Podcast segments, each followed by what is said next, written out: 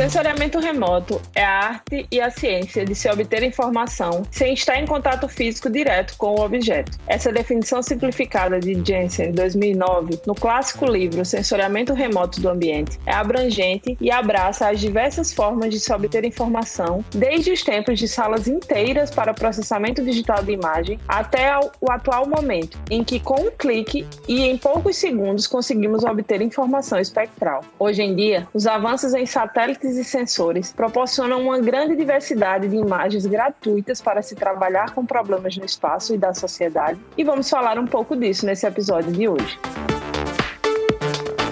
Esse é o Mapear, verbo intransitivo que significa falar, conversar, o seu podcast em geotecnologia. E no episódio de hoje nós iremos mapear sobre o Radar Geo. Eu sou Thalita Stael, mestre em Ciências Geodésicas, tecnóloga em Geoprocessamento, bacharel em Ciências da Computação e fundadora do Mapear. E eu estou na companhia da Wedja Oliveira. Olá pessoal, eu sou a Wedja, engenheira agrimensora, tecnóloga em urbanização e mestre em Ciências Geodésicas e Tecnologia da Geoinformação. Estarei estarei mais uma vez aqui com a Talita no Mapear. Além da UEDIA, nós também estaremos na companhia da professora Milena Andrade. Olá a todos, eu sou Milena Andrade, geóloga, mestre em geologia com ênfase em sensoramento remoto e doutora em desenvolvimento socioambiental. Sou professora universitária no norte do país, apaixonada em olhar o mundo de cima e pelas soluções do geoprocessamento para a construção de sociedades mais sustentáveis. E também faço parte do Mapear Podcast. Sejam todos e todos muito bem-vindos. E nossa convidada de hoje é a Juliana Diniz. A Juliana é doutoranda em sensoramento remoto pelo Instituto Nacional de Pesquisas Espaciais. Ela também é mestre em sensoramento remoto pelo INPE e graduada em engenharia florestal pela Universidade Federal de Lavras. Tem experiência na área de recursos florestais, engenharia florestal, sistema de informações geográficas e sensoriamento remoto, com ênfase em radares e imageadores aplicados à análise e mapeamento da vegetação. Além disso, a Juliana é criadora da página Radar Gel, o arroba radar Gel, que busca divulgar conteúdo sobre sensoriamento remoto e geoprocessamento. Juliana, seja muito bem-vinda ao Mapear. Obrigada mais uma vez por ter aceito fazer parte desse episódio. Eu queria que você iniciasse sua fala contando para nós como surgiu essa ideia do projeto e quais as ações que você tem realizado dentro dele. Olá, meninas, Talita, Milena e Wedja. É um prazer estar aqui com vocês hoje participando desse podcast que é um exemplo de divulgação científica, que é o Mapear, e realizado por mulheres que buscam fazer a diferença no mundo das geotecnologias. Muito obrigada pelo convite. É um prazer. Bom, o Radar Gel surgiu como uma vontade minha de sair um pouquinho da minha zona de conforto. Eu sentia que eu precisava fazer alguma coisa diferente. E com a pandemia, eu pude voltar para casa e continuar o meu doutorado no home office. Com isso, essa vontade de fazer alguma coisa diferente, começou a aflorar com ainda mais intensidade. E aí eu comecei a ver que alguns pesquisadores de diversas áreas divulgavam seu trabalho e conteúdos científicos no Instagram. E pensei, por que não? Essa também seria uma possibilidade de eu divulgar conteúdo sobre sensoriamento remoto e geoprocessamento para outras pessoas. Da minha forma, do meu ritmo, fazendo com que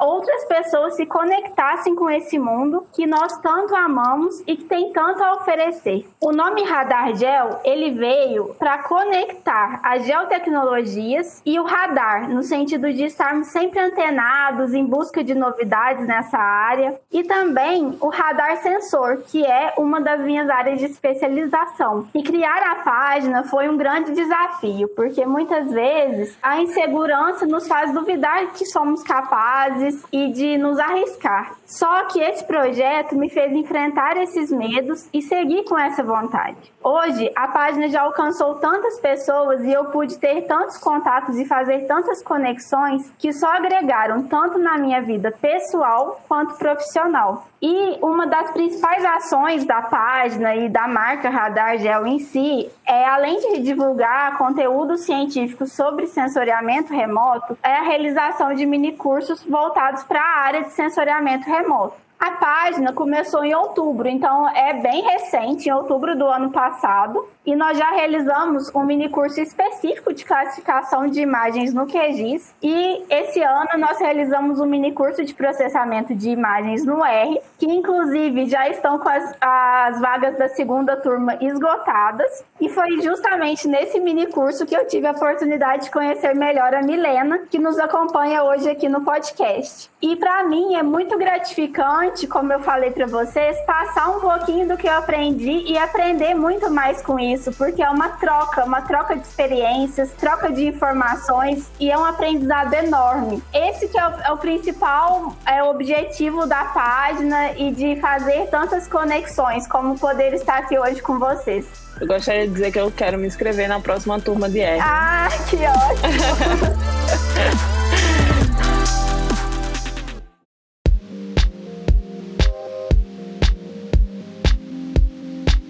muito interessante o seu trabalho. Os cursos, eu acho que isso é muito importante. Saber também que as vagas já esgotaram. E realmente, né, como diz o professor Gustavo Batista, o mundo do sensoriamento remoto é fascinante, né? E você falando aí como surgiu o radar gel e a sua insegurança, infelizmente, assim, é muito normal. Mas é isso, a gente vai com a cara e, e, e dá certo. E que bom que tá dando certo para você também. O que você considera e entende que são as maiores possibilidades de aplicações dessa área, de forma geral, assim? Exemplos que são ou podem ser utilizados no mercado de trabalho. Muito obrigada, Ed, por todo esse incentivo que vocês têm dado à página. E a sua pergunta é uma pergunta muito boa. O sensoriamento remoto é uma área super abrangente, é interdisciplinar. Eu falo que quando eu fui para o INPE, eu descobri com um, uma maior riqueza de detalhes essa interdisciplinaridade, porque lá a gente tem profissionais trabalhando de todas as áreas. Um dos principais exemplos que eu gosto de dar sobre a utilização do sensoriamento remoto para a população conseguir entender melhor e que é muito divulgado pelas mídias sociais, inclusive, é a utilização de imagens satélite para o monitoramento do desmatamento na Amazônia. É, existem grandes programas de monitoramento, o principal deles é o PRODES, que é o Programa de Monitoramento do Desmatamento na Amazônia Legal, que utiliza dados do sensor Landsat para monitorar o desmatamento desde 1988. Então, existe uma série temporal super rica que possibilita com que a gente monitore, visualize como que está acontecendo a dinâmica na Amazônia e os desmatamentos.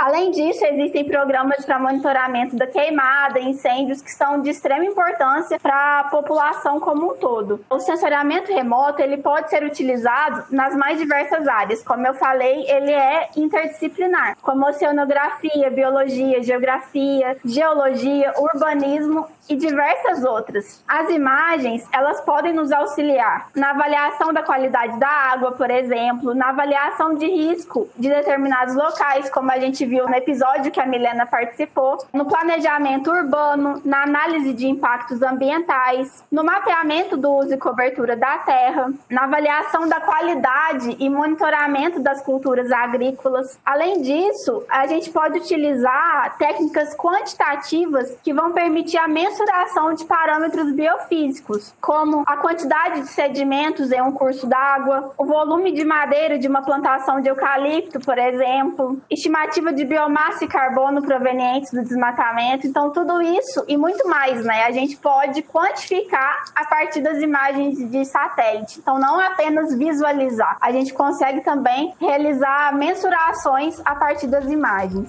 E existem muitos outros exemplos de aplicação de sensoriamento remoto, principalmente por ser uma área tão interdisciplinar, como eu falei. E isso é uma das coisas que eu acho mais fascinante em trabalhar com sensoriamento remoto. Cada dia a gente está aprendendo uma coisinha nova.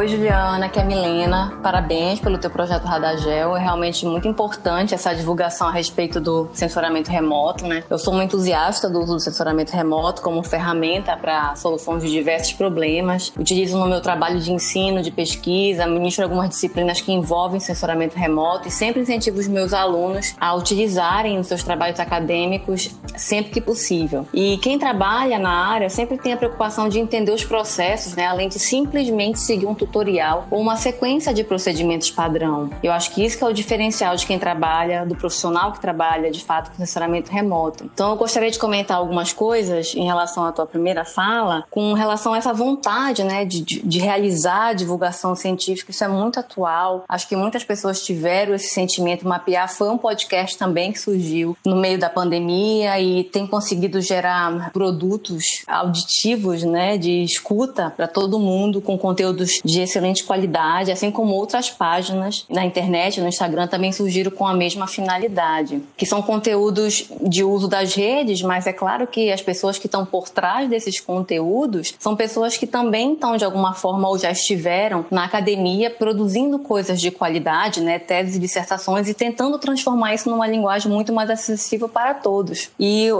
gostaria de fazer também rapidamente um segundo comentário sobre a tua fala de insegurança. E eu te digo, Juliana, tu não estás sozinha. É muito comum a gente ter algum tipo de sentimento de insegurança, né? E eu não encaro isso de uma forma ruim, porque é bom a gente ter essa autocrítica e saber que a gente sempre pode melhorar. Mas o importante é aquele clássico, né? A gente tá com medo, a gente faz com medo mesmo e depois do primeiro passo vem o segundo e assim a gente vai seguindo. E te falo que realmente é bonito o convidado, né, aqui no Mapear, se sentir à vontade de, de colocar falas nesse sentido, porque o Mapear é um lugar de fala, mas também é um lugar de escuta, de acolher as mulheres e meninas das ciências que estão aqui conosco nos episódios. Então, depois de tudo isso que me fez refletir sobre a tua fala, eu gostaria de saber especificamente sobre o teu projeto Radagel, né, que promove cursos, mas eu sei que tu tens uma trajetória vinculada também com imagens de radar. Então, eu gostaria que tu falasse um pouco sobre isso, sobre essas vantagens de utilizar imagens de radar, qual seria a principal diferença com relação a utilizar imagens de sensores óticos, especialmente na tua área de aplicação da engenharia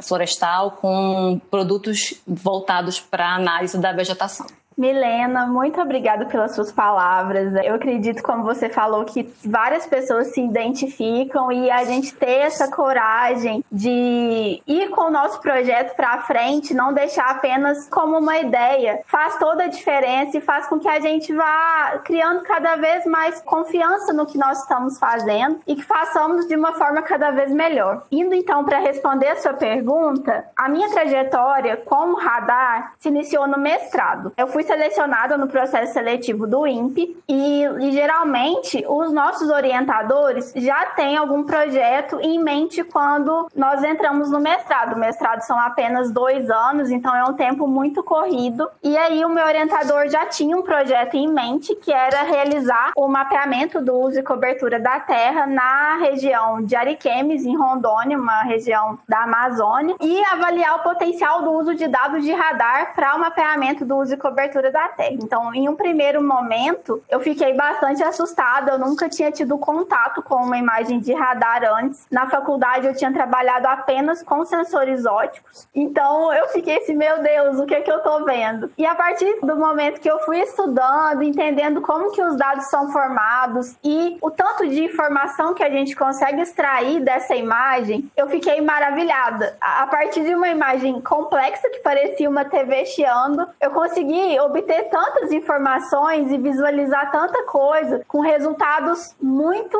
bons em comparação com o ótico, inclusive, para o mapeamento. Então eu fiquei muito satisfeita e, e eu acho que o radar ele tem um potencial enorme. Para o pessoal que não conhece muito bem os dados de radar, as principais diferenças entre esse tipo de dado e os dados óticos é que os sensores óticos eles utilizam o sol como fonte de energia, enquanto os radares eles emitem a sua própria fonte de energia. Então, os mapeamentos podem ocorrer tanto durante o dia quanto durante a noite. Outra grande diferença é em relação ao comprimento de onda da radiação eletromagnética que é utilizada. Nos sensores óticos, geralmente, a gente utiliza as faixas do visível, do infravermelho próximo, mais ou menos. Já os dados de radares utilizam comprimento de ondas maiores, na faixas das microondas. Nesse caso, a radiação ela consegue atravessar as nuvens, possibilitando que a gente tenha imagens de um determinado local, mesmo quando a gente tem cobertura de nuvens. E isso é de uma importância enorme, principalmente quando a gente fala do mapeamento e monitoramento em regiões tropicais, como é o caso do Brasil, em que a incidência de nuvens é muito grande. Na Amazônia, existe uma grande incidência de nuvem durante a maior parte do ano. Então, muitas vezes o sensor óptico fica um pouco impossibilitado de realizar monitoramento devido às nuvens. E o radar ele não tem esse problema. Além disso, eu não acho que a gente deva escolher, ah, eu prefiro óptico, ah, eu prefiro radar. Não, a gente tem hoje em dia a opção de utilizar esses dois dados. Então vamos tentar obter as melhores informações de cada tipo de dado. Principalmente depois que a ESA liberou as imagens do Sentinel-1 gratuitamente, porque os dados de radares eles são muito caros. Então hoje em dia está muito mais acessível para que estudantes, pesquisadores tenham acesso a esse tipo de dado. Isso faz com que a gente consiga aprender cada vez mais sobre eles e, e utilizar de uma forma mais ampla.